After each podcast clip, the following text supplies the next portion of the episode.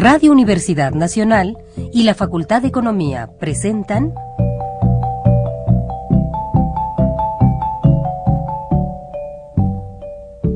Los bienes terrenales.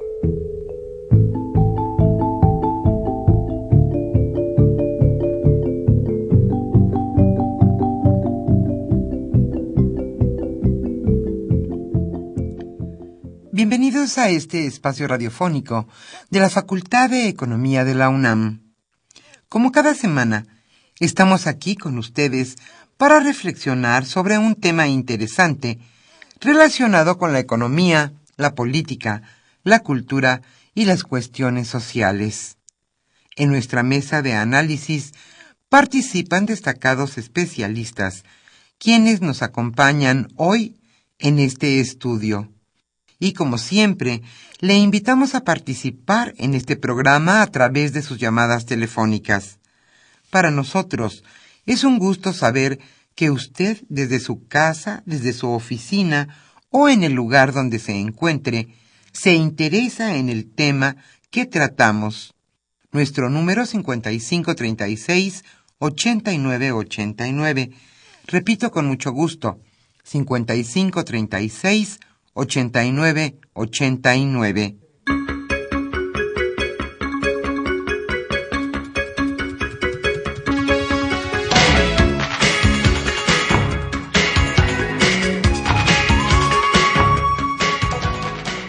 En esta agradable tarde de viernes aquí en la capital de la República, estamos nuevamente con ustedes en su programa Los bienes terrenales. Hoy el tema que se abordará en nuestra mesa de análisis es México, Economía y Política en 2015. En nuestra mesa de análisis hoy participan Carlos Javier Cabrera Adame, Alejandro Pérez Pascual y Rafael Buendía García. Ellos son catedráticos de nuestra facultad, la Facultad de Economía de la UNAM. ¿Cómo ha sido este primer semestre del año en cuanto a economía y política en nuestro país? Como siempre, le invitamos a participar en este programa a través de sus llamadas telefónicas. Nuestro teléfono 55 36 89 89. Y también tenemos el teléfono de FM que es el 55 36 43 39. Hoy estaremos obsequiando la revista Economía Informa a los primeros radioescuchas que se comuniquen a los bienes terrenales. El tema México, Economía y Política en lo que va del año 2015. Antes de iniciar nuestra mesa de análisis, le invitamos a escuchar la economía durante la semana.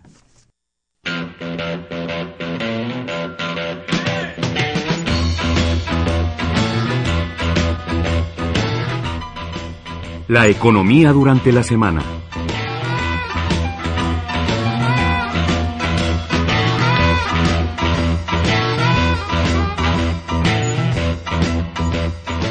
Repunta en abril el crecimiento del PIB.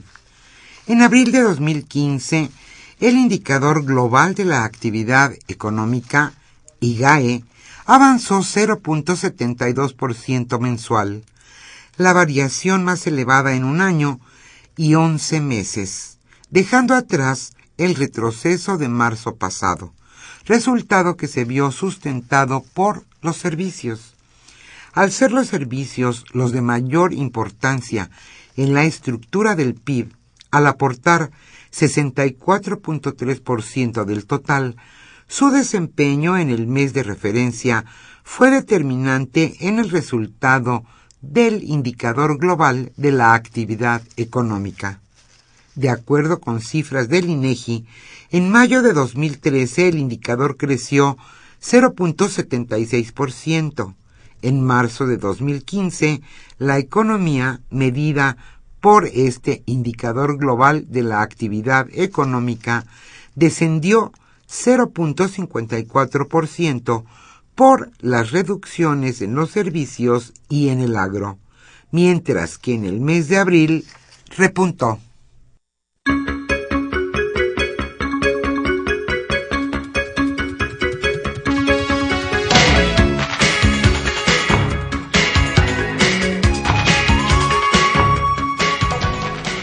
Cae nuestro país en inversión extranjera directa a pesar de la caída de México en el ranking de economías que más inversión extranjera directa recibieron en 2014, la perspectiva es que el panorama de inversión para el país crezca, esto de acuerdo a la Conferencia de las Naciones Unidas para el Comercio y el Desarrollo.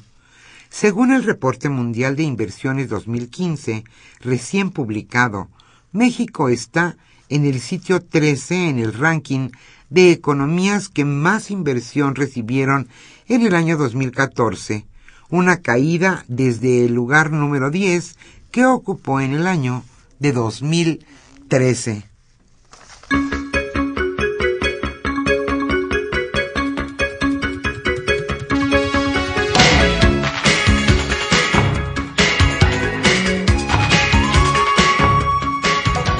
Se negocian algunos ajustes en la reforma fiscal.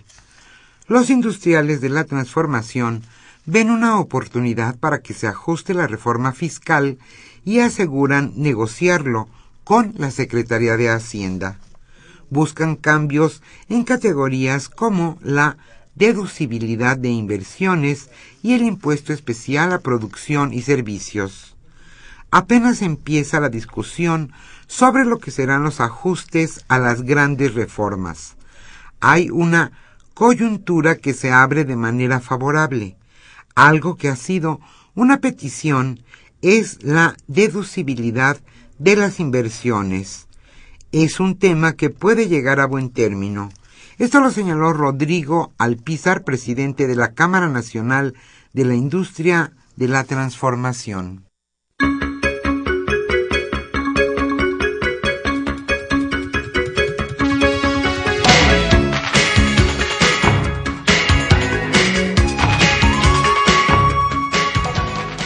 Y esta última nota es literalmente de botana.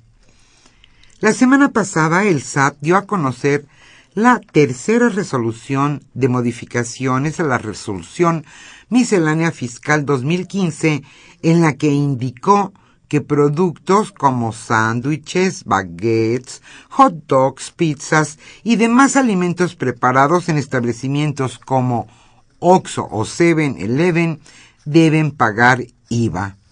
El impuesto de 16% a alimentos preparados en tiendas llamadas de conveniencia no es un gravamen nuevo y por lo tanto no, no viola el pacto fiscal.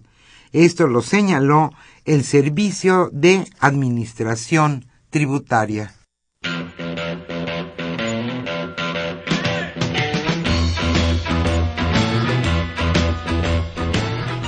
El tema de hoy...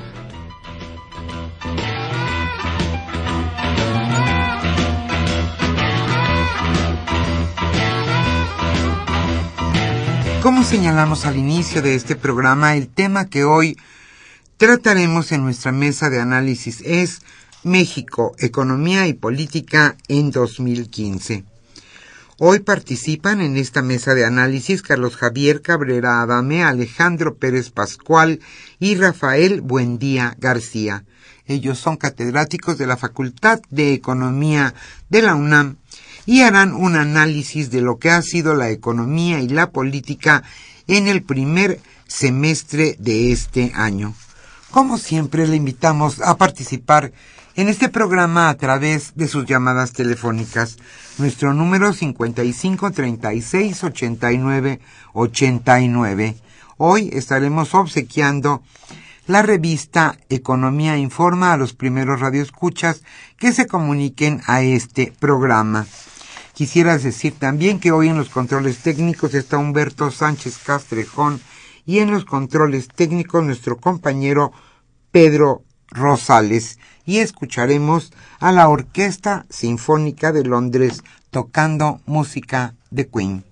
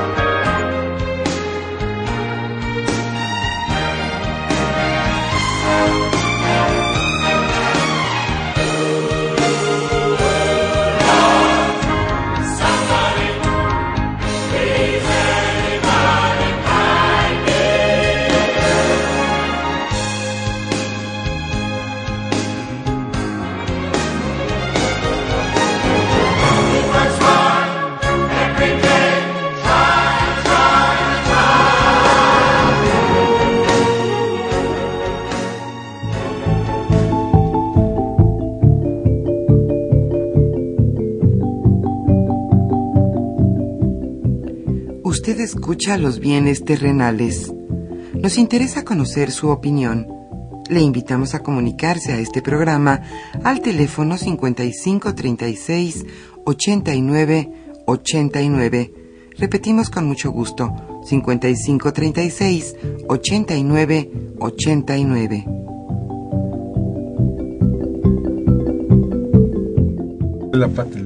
Muy buenas tardes, estimados radioescuchas de los bienes terrenales.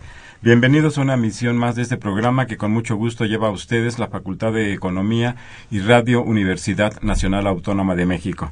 Pues bien, como se señaló en la introducción a nuestro programa, eh, vamos a comentar hoy la, las características, las tendencias de la economía mexicana y también el ambiente político que se ha vivido en el país en lo que va de 2015. Y para eh, comentar el tema se encuentran, eh, se encuentran en esta mesa el maestro Rafael Buendía García y el maestro Alejandro Pérez Pascual. Bien, muy buenas pues, tardes. Muy buenas tardes, muy bienvenidos a nuestro programa que, como ustedes sabrán, eh, detectado ya, pues estamos participando aquí quienes eh, eh, trabajamos en la coordinación para hacer posible que este programa salga al aire viernes con viernes. Que por cierto, no está más de más decirlo, este programa, esa transmisión de hoy, 26 de junio, será la última que se transmita en este primer semestre del año 2015 debido a que la universidad pues sale de vacaciones eh, próximamente. Eh, afortunadamente. afortunadamente para los alumnos que descansen, se repongan y regresen con renovados ánimos a estudiar. Eh, hay toda una polémica respecto a la situación de la economía nacional. De hecho, eh, se, ha, podido percibir en los medios y en altos funcionarios públicos, entre los que se encuentra el presidente de la República y el secretario de Hacienda, Luis Videgaray, en el sentido de que la economía está funcionando bien, que está avanzando, que está creciendo, y no está de más decirlo también que todo esto es eh, debido a las reformas eh, pues llamadas estructurales que se instrumentaron y se aprobaron eh, a lo largo de 2013 y la laboral que se había eh, aprobado en los últimos meses del año 2012. Eh, este es un tema polémico, sin lugar a dudas, porque podemos revisar los datos, la información que genera el Instituto Nacional de Estadística y Geografía y podríamos, podríamos contrastar los enfoques, las percepciones que existen. Y este es el tema que nos va a ocupar esta tarde y el maestro eh, Rafael Mendía, te pediría, Rafa, que nos hicieras un, planteamiento general sobre tu visión de la economía en estos meses que van de 2015. Bueno, gracias Javier. Efectivamente hay dos percepciones, ¿no? Eh, incluso esas dos percepciones eh, las voy a poner en una que es los funcionarios públicos y las autoridades económicas y monetarias del país, donde se incluye eh, al Banco de México, y el otro que son los analistas económicos y financieros de diferentes eh, casas que están analizando el comportamiento de la economía. Y ahí hay dos percepciones. Una percepción es esta que tú acabas de mencionar, que las cosas están funcionando, que efectivamente está creciendo la economía. Y es cierto, está creciendo la economía, ¿verdad?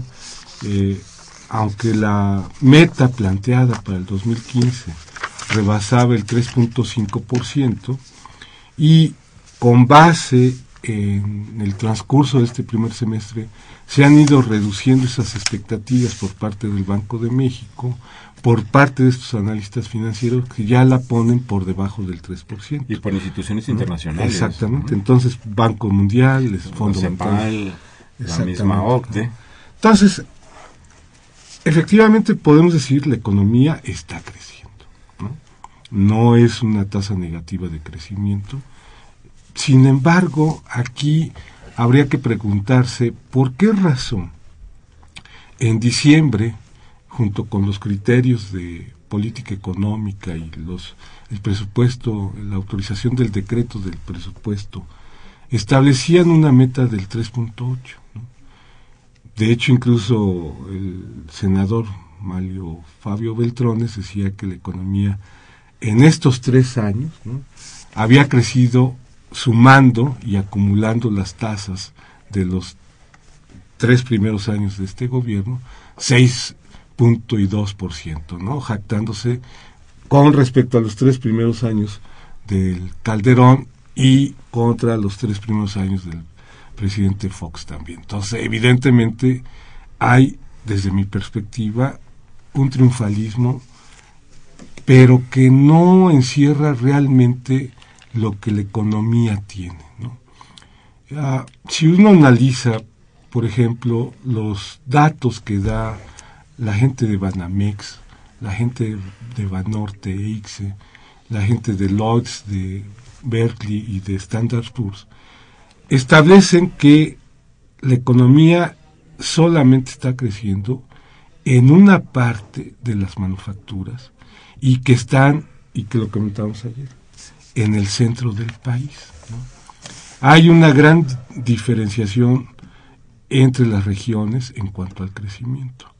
Sin embargo, este crecimiento de estas industrias, y estoy mencionando la aeronáutica, por ejemplo, o las eh, empresas que últimamente están en los comerciales del gobierno, que se está invirtiendo y se tiene X número de empleos por estas inversiones, ya venían siendo arrastradas y en estos momentos su maduración de sus periodos de inversión ya se están dando.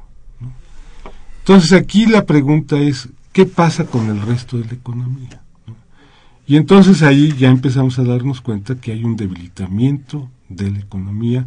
Si separamos, por ejemplo, no quisiera hacer una separación entre sectores, ¿no? El sector 1, el sector 2 o el sector 3, o para que nuestros radioescuchas eh, lo tengan más preciso, el sector agropecuario, el sector industrial y el sector de servicios.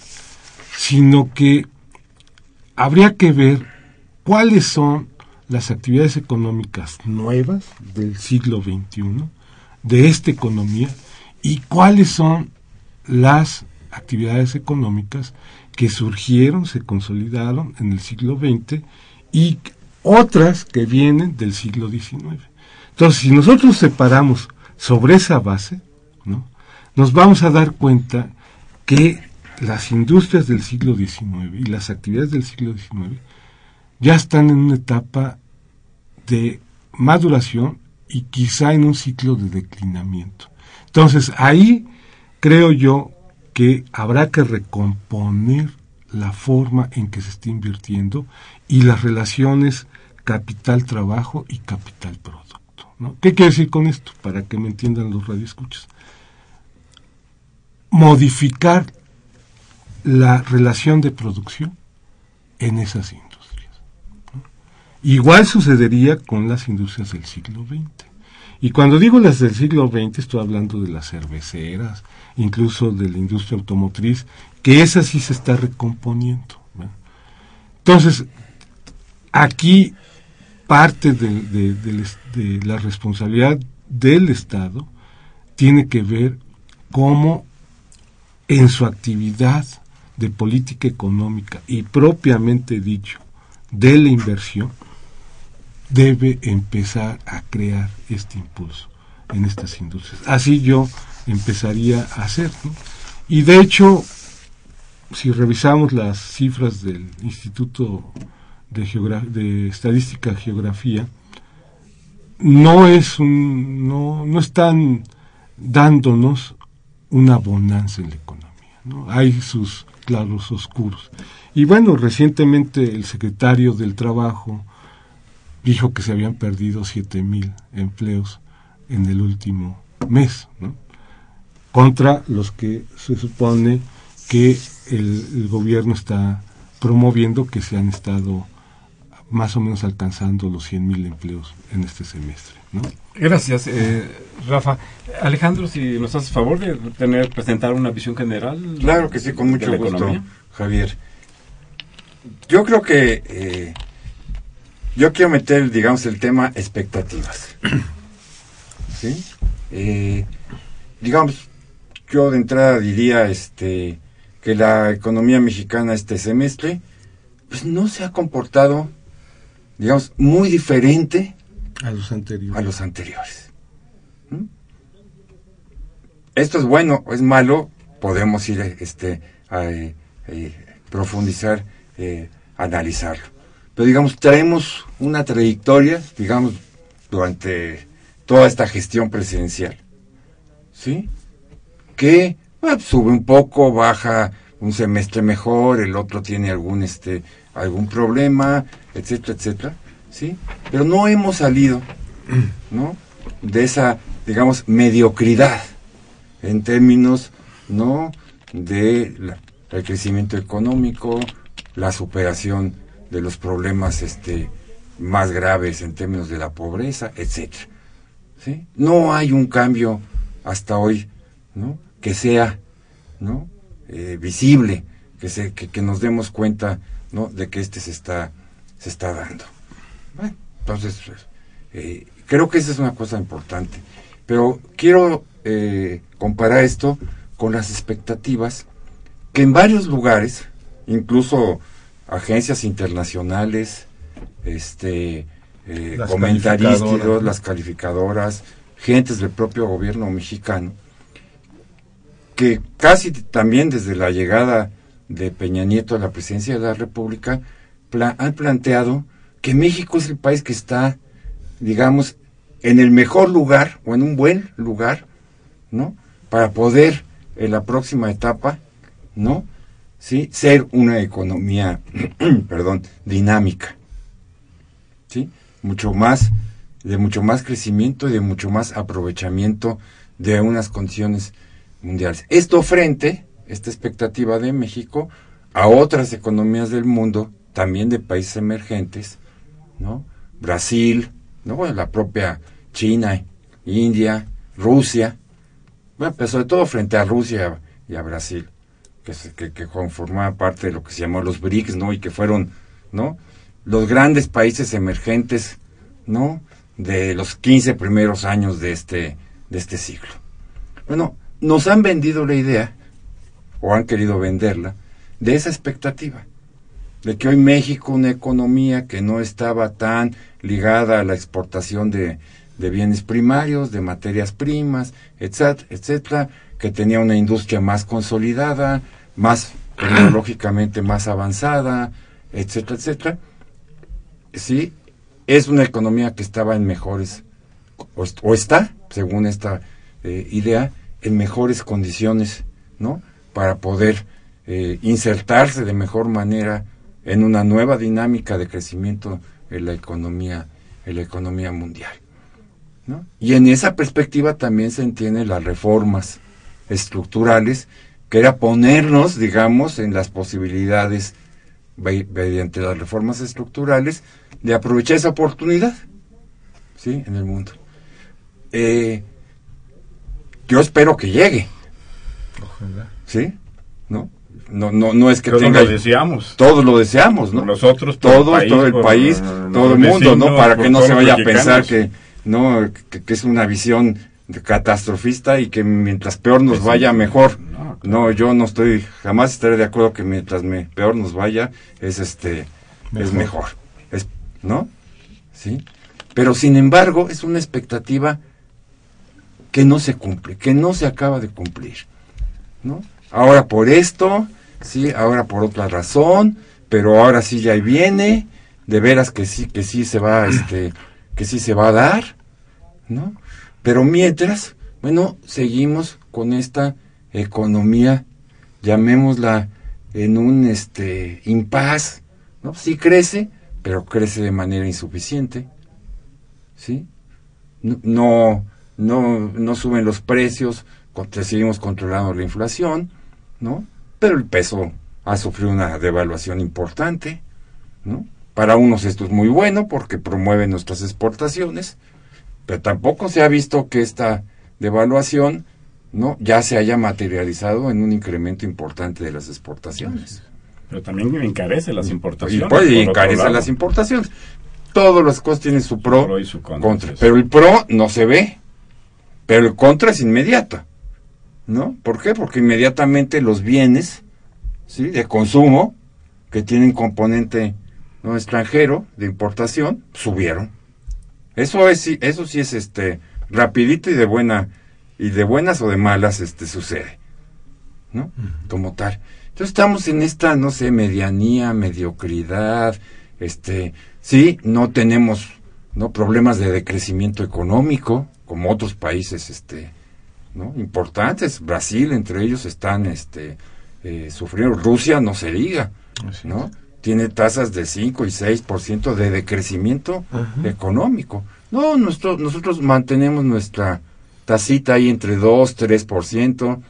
Siempre nos prometen que el siguiente año va a ser de 4, pero conforme van los meses, ¿no? Vamos para abajo y acabamos en el 2.8, ¿sí?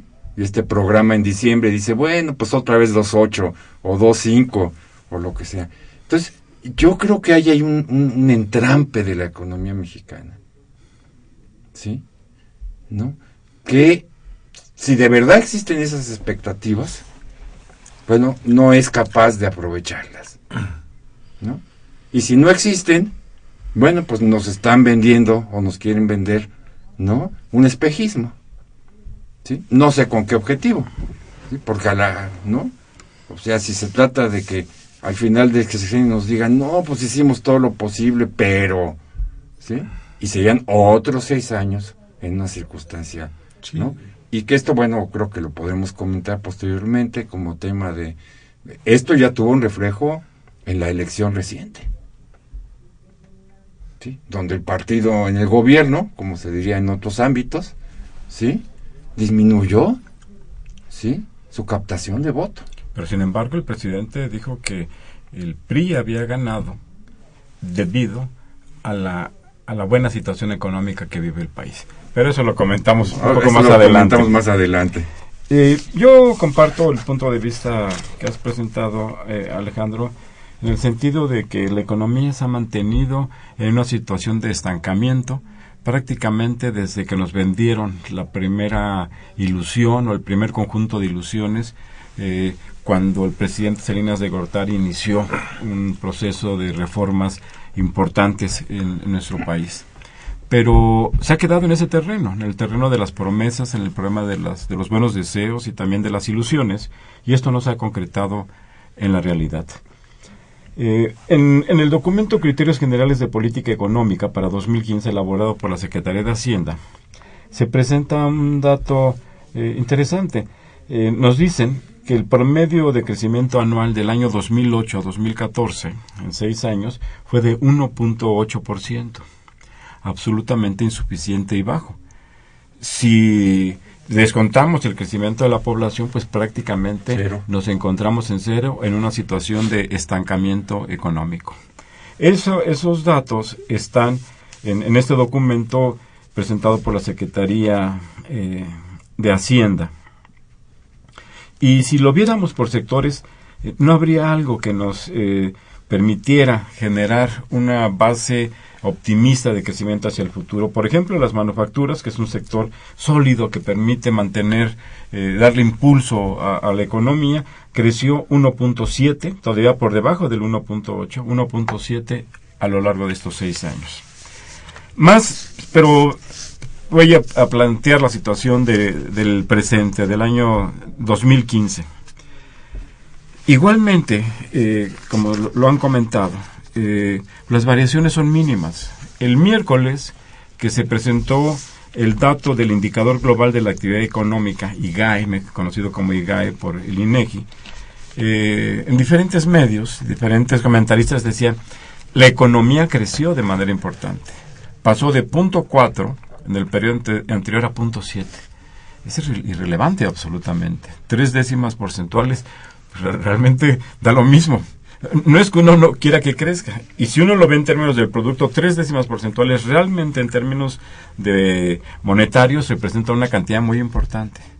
Pero en términos de crecimiento y en términos de generar empleo y en términos de generar el, un mejor ingreso para la, para la población es absolutamente irrelevante. En, eh, en, este primer trimestre de 2015, con información proporcionada por INEGI, que es la institución encargada de medir la actividad económica y también el, el comportamiento de los precios en el país, los datos son los siguientes. Eh, el, el Producto Interno Bruto creció 0.4% con respecto al trimestre anterior, es decir, el último trimestre del año 2014. Ahí, por sectores, las actividades primarias crecieron 3%, las actividades secundarias decrecieron 0.2%, justo es decir, que la baja de la actividad petrolera y el descenso en los precios del petróleo eh, inciden en esta situación, pero bueno, el, caso es que las actividades secundarias, es decir, las industriales, disminuyeron y las eh, actividades terciarias apenas crecieron 0.5%. En las actividades terciarias, como se sabe, están incluidos el comercio, los restaurantes, el turismo, los servicios financieros. Pero comparado con el primer trimestre de 2014, es decir, planteando estos datos en términos anualizados, el, PIB creció 2.5%, que es posible que sea eh, más o menos lo que crezca este año. Es posible. Eso ello se sumaría al 1.3 de crecimiento del primer año y 2.1 del siguiente año, lo cual querría decir que acumulados en los dos primeros años la economía apenas habría crecido 3.4 eh, por ciento. Si eso hubiera sido el crecimiento para un año, hubiera estado muy bien, pero aún así hubiera sido insuficiente. y si eso le agregamos el 2.5, pues nos estaríamos en un nivel inferior al 6% del que presumía el, Mario, nada más hay que aclarar, Mario sumaba, ¿no? Y acumuló, pero no hizo lo que realmente tenía que hacer, ¿no? Para determinar cuánto se había crecido en el año, en y, el trimestre. Y visto por algunos sectores, podríamos ver que lo que lo que está empujando la economía en ese momento, cosa que no sucedía hacía muchos años, son, las actividades primarias, las cuales crecieron 6.8%. Las actividades secundarias crecieron 1.4% y las actividades terciarias 2.9%. Como se ve, es un sector abandonado, rezagado, el del el agrícola, que es el que, pues yo creo que debido a una muy buena temporada de lluvias ha aumentado significativamente su nivel de, producción. Eh, simplemente, eh, para cerrar un poquito esto, eh, los pronósticos de crecimiento para este año han disminuido. El Banco de México, lo, en la línea que planteaba Rafa, lo disminuyó de un rango de 2.5 a 3.5 a un rango de 2 a 3 a 3%. Finalmente, para terminar este primer comentario que creo que me estoy extendiendo un poco, me quisiera referir al tema de los de la inflación. El, tema de la inflación es un aspecto que se ha señalado que, que se han tenido logros importantes. Yo pienso que es que sí ha habido logros importantes, que es mejor que los precios estén bajos a que estén altos, definitivamente porque hay una situación de precios altos, por las, el sector eh, de trabajadores, el sector de ingresos fijos de la sociedad son los que más sufren esta situación, más perjudicados se ven con el incremento de los, de los precios. Pero sin embargo, también tienen sus puntos eh, sobre los cuales se pueden hacer observaciones. Por ejemplo, eh, la inflación promedio fue de 2.88%, que fue lo que señaló el presidente, diciendo que ese era un logro muy importante, igual el señor Carsten, el presidente del Banco de México, y sin duda lo es. Pero sin embargo, si uno revisa los componentes de, del índice nacional de precios al consumidor, pues uno puede detectar las diferentes variaciones que tienen los componentes de este índice, porque finalmente hay que tener presente que el índice, índice nacional es un promedio del comportamiento de los precios de la economía. Pero hay precios que afectan más a la población que otros. Por ejemplo, si los precios de, de las televisiones no suben o suben poco, bueno, Nadie compra una televisión cada año, o cada mes, o cada tres meses. Pero sin embargo, hay un conjunto de, de bienes, como los alimenticios, por ejemplo, que uno compra todos los días. Y ahí ya las cosas empiezan a variar un poquito. Estos alimentos se eh, miden en un, en un subíndice, perdón por los tecnicismos, pero así, así, son los, así somos los economistas y estos son datos oficiales. Hay un subíndice que se llama no subyacente. Ahí se miden el comportamiento de las frutas, las verduras, las carnes, los, productos pecuarios, los energéticos y en general las actividades, los, los bienes y servicios que proporciona el gobierno.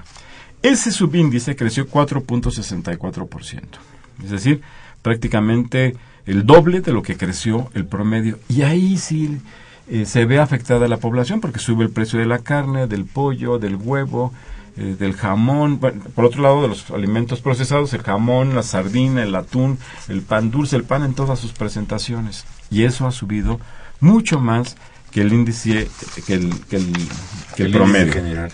Eh, unos datos ya para concluir esta parte y pasar a otro punto. Perdón porque me haya extendido, pero este, adelante, adelante. ya estamos aquí. Productos, el INEGI presenta también una un capítulo donde incluye los bienes que más han subido y los bienes que mayor han bajado. Voy a mencionar los que me presente el índice como los productos que han bajado. A ver ustedes qué opinan, estimados radioescuchas. La electricidad, dice, ha bajado 23%. El huevo, 12%. El jitomate, 12%. La cebolla, 9%. El limón, 13%. Eh, otras frutas, 5%. Eh, el plátano, 4%. Inclusive hasta la cerveza está aquí con una disminución pequeña, pero la cerveza también está aquí. Esta es la situación de eh, la producción en el país, de su Producto Interno Bruto y de los precios, que es un tema que machaconamente se plantea y sobre el cual se insiste y se nos presenta un panorama muy optimista en los medios de comunicación y por parte de los funcionarios.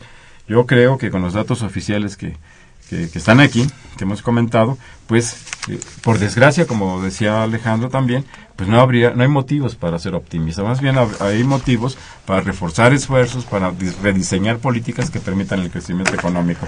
Si nos permiten, hacemos una pausa y regresamos a los bienes terrenales.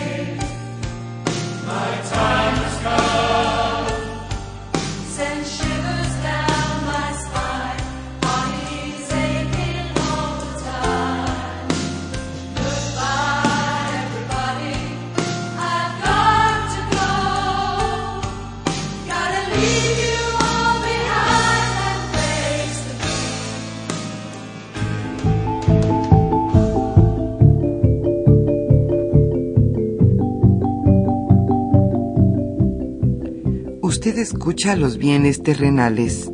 Nos interesa conocer su opinión. Le invitamos a comunicarse a este programa al teléfono 5536 89 89.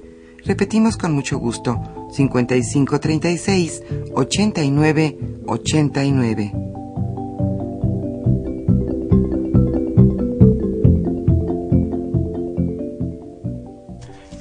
Nos encontramos en esta mesa de análisis esta, esta tarde. Eh, el maestro Rafael Buendía, el maestro Alejandro Pérez Pascual y su servidor Carlos Javier Cabrera Dame para comentar los aspectos, los temas eh, de la situación de la economía y de la política en, en estos primeros meses del año 2015. Voy a dar eh, lectura a, algunos eh, mensajes que nos han enviado amablemente nuestros radioescuchas.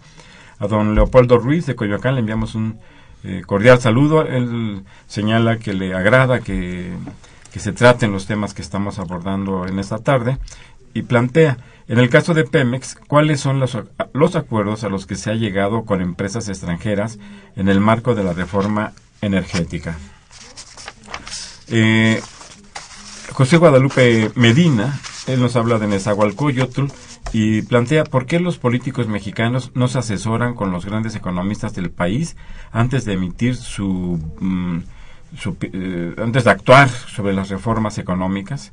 Eh, y, le agradecemos eh, sus opiniones sobre nuestro programa.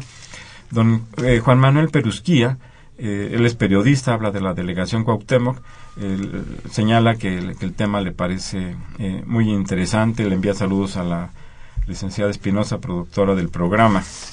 Eh, Rodolfo Salgado, él nos habla de Coacalco, él es profesor, dice, se había dicho que la reforma sendaria era moderna y que los siguientes años no se iban a crear nuevos impuestos, y ahora nos dicen que para julio hay nuevos impuestos en bebidas y comidas en ciertos establecimientos. Pero recordemos que el impuesto al refresco y a los cigarros se aplicaría a programas sociales y no es fecha en que se vea esta situación. No sé si eh, quieran presentar una opinión sobre eh, estos mensajes de nuestros radioescuchas. Eh, bueno, quiero tomar esta última pregunta ¿no? Eh, porque en, en, efecto, o sea, se hizo la reforma fiscal, ¿no? Eh, hubo una serie de, eh, de, acuerdos donde se incluyeron algunos nuevos elementos en la propia reforma fiscal y bueno, habría que decir que en un cierto sentido esa reforma fiscal ha dado un resultado positivo. ¿A qué me refiero con este con positivo?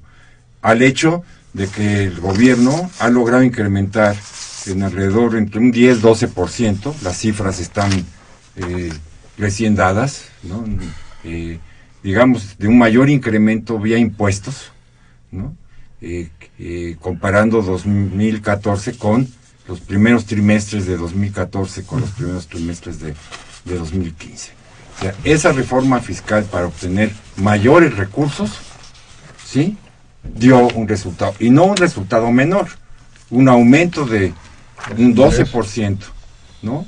En la recaudación, ¿no? En los dos impuestos fundamentales que son el ISR y el IVA más los especiales, ¿no? Que, que, que incluyeron, bueno, aumentar esa recaudación en un 12, eh, en un 12%, ¿no? No es de menospreciarse, ni remotamente. O sea, eso le da una mayor posibilidad al Estado mexicano, al gobierno, de utilizar ese dinero adecuadamente, o sea, como dice nuestro radio escucha, dirigido hacia las Rodolfo, cuestiones Rodolfo sociales, Salgado. ¿no? Hacia programas sociales, pero también, ¿no? Hacia la inversión, que es la que nos puede generar, ¿no? Un, eh, un incremento en el crecimiento de la economía. Bueno, esto se ha, habido, se ha visto un poco, digamos, puesto sobre la mesa, ¿no? Por la baja en el incremento del precio del petróleo y la baja en los ingresos este, petroleros en el país. Pero no se convirtió esto en un, digamos, en un tapón, ¿no? Para el crecimiento, ¿no? De los recursos públicos en el país. Rafael, ¿quieres bueno, algo? contestando a la pregunta sobre la reforma petrolera, hasta ahorita no hay acuerdos entre las empresas eh, en específico. Si recuerda el, radio escucha, se da la reforma y en los meses pasados y a finales del año pasado estuvo el asunto de la ronda 1. Entonces ahorita todavía están distribuyéndose los campos petroleros ¿no? sobre la base de la reforma petrolera y estos eh, eh, hallazgos en los yacimientos que se encontraron hace un par de semanas atrás ¿no? y que fueron anunciados por el director de Pemex son producto de la exploración que todavía posee la empresa petrolera. ¿no? Y en ese sentido yo creo que Pemex, por un lado, efectivamente redujo sus precios del petróleo, pero fue compensado con los, las diferenciales de la gasolina. Ese es un tema sobre el que vamos a regresar. Varios de los temas que hemos planteado aquí, pues realmente ameritan ser abordados en una emisión de este programa y, y, lo haremos. Pues queremos enviarle un afectuoso saludo a, a nuestro querido amigo Aníbal Gutiérrez. Eh, nos envía saludos. Él bien, nos viene escuchando en la carretera en Querétaro. Qué bueno que nos que llega la señal por allá. Aníbal, él estaba eh, considerado para participar en el programa, pero tuvo actividades por allá por Querétaro. Con cuidado, Aníbal. Y por aquí nos vemos. Un saludo. Eh, Cristina, Cristina Ujier, de Metepec, eh, nos hace un comentario. Dice, los precios de las frutas y verduras que mencionan solo se ven en la central de abastos. Eh, en los centros comerciales los precios son elevadísimos. La Secretaría de Economía debería crear una controladora de precios y estructura de costos. Bueno, los datos que mencionamos, doña Cristina, son datos oficiales de INEGI y por eso les dijimos que pedíamos opinión, que les, que, que, pensaban de, esa información y qué bueno que este, que ya tenemos una reacción, en este caso de usted, doña Cristina. Le enviamos un cordial eh, saludo eh, a don Javier Guerra también, él habla de la Benito Juárez, es fabricante de ropa y plantea ¿Por qué el gobierno sigue tan obsesionado por captar inversión extranjera como si fuera lo único que nos salvaría y no se preocupan por promover el crecimiento del mercado interno? ¿Qué hay que hacer? ¿Tenemos alguna... El crecimiento del mercado interno se logra a través de mayor mayores empleos. Entonces le generas capacidad de compra ¿no? a, las personas, a los individuos, y así crecen el, el mercado el mercado interno. Entonces, toda aquella medida que provoque una inversión, ¿no? Y con esta inversión la generación de empleos es una medida que finalmente va a redundar, ¿no? En una mayor demanda de todos estos trabajadores, etcétera, toda la red que se establece, las cadenas, ¿sí? Entonces, hay una relación directa entre inversión, crecimiento económico y ampliación del mercado interno. Y bueno, sobre referente a la inversión extranjera directa, eh, debe considerarse de que en los 30 últimos años, la inversión extranjera directa ha jugado un papel muy importante en la movilización de los capitales. Y de hecho, la inversión extranjera directa vino a compensar en los balances de pagos, en las cuentas exteriores, lo que a veces el gobierno mexicano tenía que compensarlo con el mercado de capitales, que era la deuda.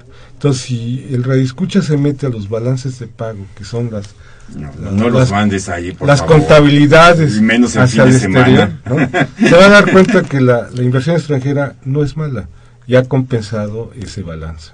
Así es, eh, pero sin embargo yo también yo quisiera señalar que hay un problema con la inversión extranjera y es el hecho de que no se vincula con otras ramas productivas nacionales. Ah, que de hecho, una buena parte de la inversión extranjera de las empresas que se instalan aquí, que tenemos ya ahora una espotización donde se señala la tal cervecera, tal fábrica de automóviles, tal se instalado. Qué bueno que se instalen y seguramente generan empleos y tienen un impacto en la balanza comercial. Pero, sin embargo, no tienen la capacidad para arrastrar a la economía mexicana, para empujar a la economía mexicana al crecimiento. Eh, estas empresas prácticamente funcionan como enclaves. Funcionan, tienen una relación con la, con la matriz, producen lo que la matriz indica, exportan, que son las principales exportadoras, por supuesto, exportan a, los mercados eh, que fueron ya previamente determinados por la, por la empresa matriz. Entonces, hay e- ese- e- esa Claro, cuestión que habría que, hay que una revisar. acotación que, que últimamente ha habido inversión extranjera que ha comprado activos ya existentes. Ojo, no es la creación nueva, claro. Ah, la de cervecera, activos la nuevos. última. Y el ejemplo son la- las cerveceras, Walmart, ¿no? Con Aurrera o Citibank con Banamex. ¿no? Eh, don Jesús Ríos, como siempre, un cordial saludo. Él nos escucha en Miguel Hidalgo. Pl- Plantea cómo impactará en este cierre de semestre la publicación por parte de Oxfam del documento sobre desigualdad extrema en México. Este, e- es- este, documento ilustra una situación eh, que vivimos en México desde hace mucho tiempo y qué bueno que se ponga sobre la mesa y qué bueno que se lo vuelva a plantear. El hecho de que unas cuantas personas, pero literalmente unas cuantas personas, no un, por- no un porcentaje, el 1%, el 2%, el 5% de la, sino Tres. tres, cuatro, cinco personas poseen una parte significativa de la riqueza del país. Esto nos da una imagen de una situación de absoluta desigualdad que impacta en el desarrollo del mercado eh, interno, que impacta también en el crecimiento económico. Don Jesús, eh, don Jesús Ríos, yo les quisiera simplemente agregar que en México, por ejemplo, en- para ilustrar un poquito el tema de la desigualdad, no, no por el lado de los que tanto dinero, tanta riqueza concentran, sino por el lado de los que menos, eh, de los que menos ganan en nuestro, en nuestro país.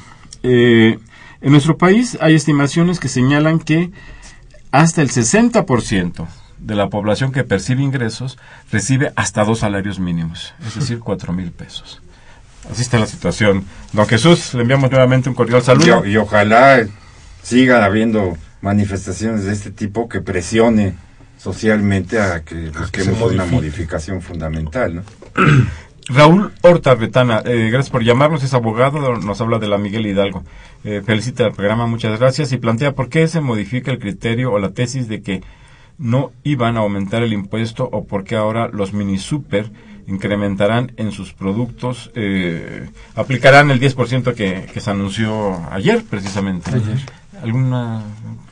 Bueno, está dentro de esa miscelánea. De hecho, eh, No se había aplicado. no se había aplicado y hubo una serie de controversias jurídicas en donde ya se, se definió que efectivamente esos productos son procesados y por lo tanto deberían de tener la aplicación del IVA.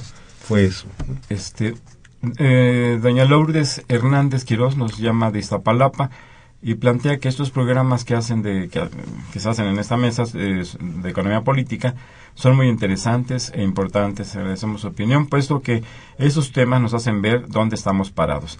Envía felicitaciones a la Facultad de Economía y a Radio UNAM. Ah, Están al aire, doña Lourdes. Muchas gracias por su llamado. Roberto Sánchez. Él habla de Azcapotzalco y es profesor. Dice, desgraciadamente somos un país de maquila y aunque el gobierno diga que se están aumentando los empleos, eh, los mismos son de pésima calidad, con salarios muy bajos y por contratación de outsourcing. Además, este pobre desempeño ha sido llevado a cabo por medio de una gran de un gran endeudamiento del país. El tema del empleo, que es un tema pendiente. Este, Bueno, pues en el empleo ahí tenemos una, una gran deuda, ¿no? porque yo sigo insistiendo y estoy convencido que si podemos lograr, y recuperando un poco la aseveración de Alejandro, si logramos tener niveles de empleo y esos niveles de empleo significativamente para una gran proporción de la población y que estos empleos cualitativamente hablando tengan seguridad social y tengan buenos ingresos, ¿no? será la mejor política social para poder empezar a atacar la inequidad, la desigualdad. No, no es posible que el 60% de la población tenga dos salarios mínimos. hasta, porque hay quienes Exactamente. tienen menos. ¿eh? Entonces, por ahí debemos empezar.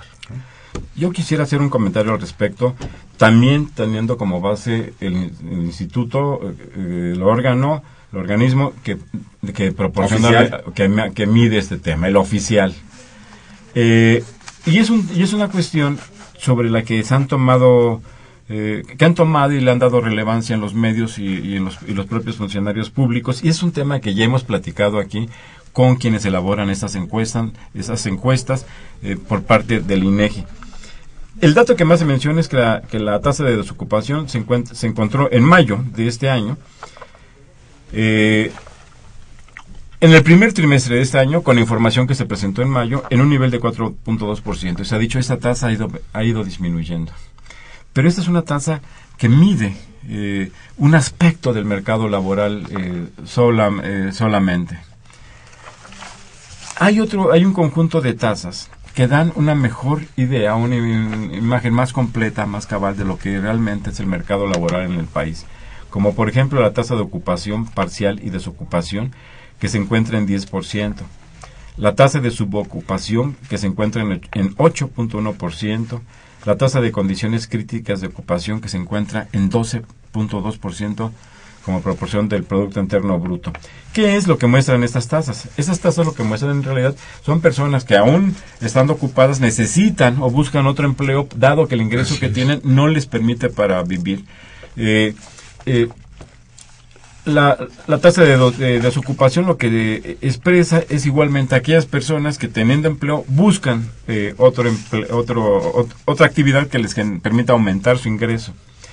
La tasa de condiciones críticas de ocupación, que se encuentra en dos, en, por encima del 12%, incluye a las personas que se encuentran trabajando menos de 35 horas a la semana por razones ajenas a sus decisiones, más las que trabajan más de 35 horas semanales, con ingresos mensuales inferiores al salario mínimo y las que laboran más de 48 horas a la semana ganando hasta dos salarios mínimos. Es decir, es un conjunto de tasas que expresan de una manera más completa la situación del mercado laboral en nuestro país y como se puede ver todas estas se encuentran en torno al 10%. Entonces presumir un 4.2% eh, pues eh, es echar campanas a vuelo, al vuelo sobre un indicador que solamente es parcial. Ya nos están diciendo que ya nos vayamos. Y muchas gracias por habernos escuchado, muchas, gracias, por habernos llamado. Esperamos que no nos extrañen. Rafael, gracias, nos vemos. La próxima. Eh, eh, estaremos aquí a finales del mes de julio. Muchas gracias por habernos escuchado. Les recuerdo que Los Bienes Terrenales es un programa de la Facultad de Economía y de Radio Universidad Nacional Autónoma de México. Muchas gracias y muy buenas tardes.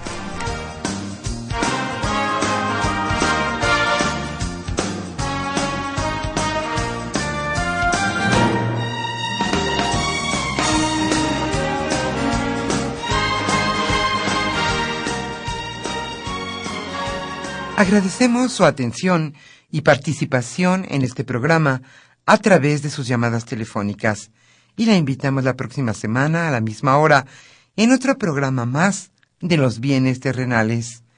La coordinación general fue de Carlos Javier Cabrera Adame, la coordinación académica de Aníbal Gutiérrez, Roberto Cabral, Alejandro Pérez Pascual, Rubén Antonio Miguel y Leonardo Lomelí Vanegas. En los controles técnicos, nuestro compañero Humberto Sánchez Castrejón. Y en la voz y producción, su amiga Irma Espinosa, quien se despide de ustedes y le desea un agradable fin de semana.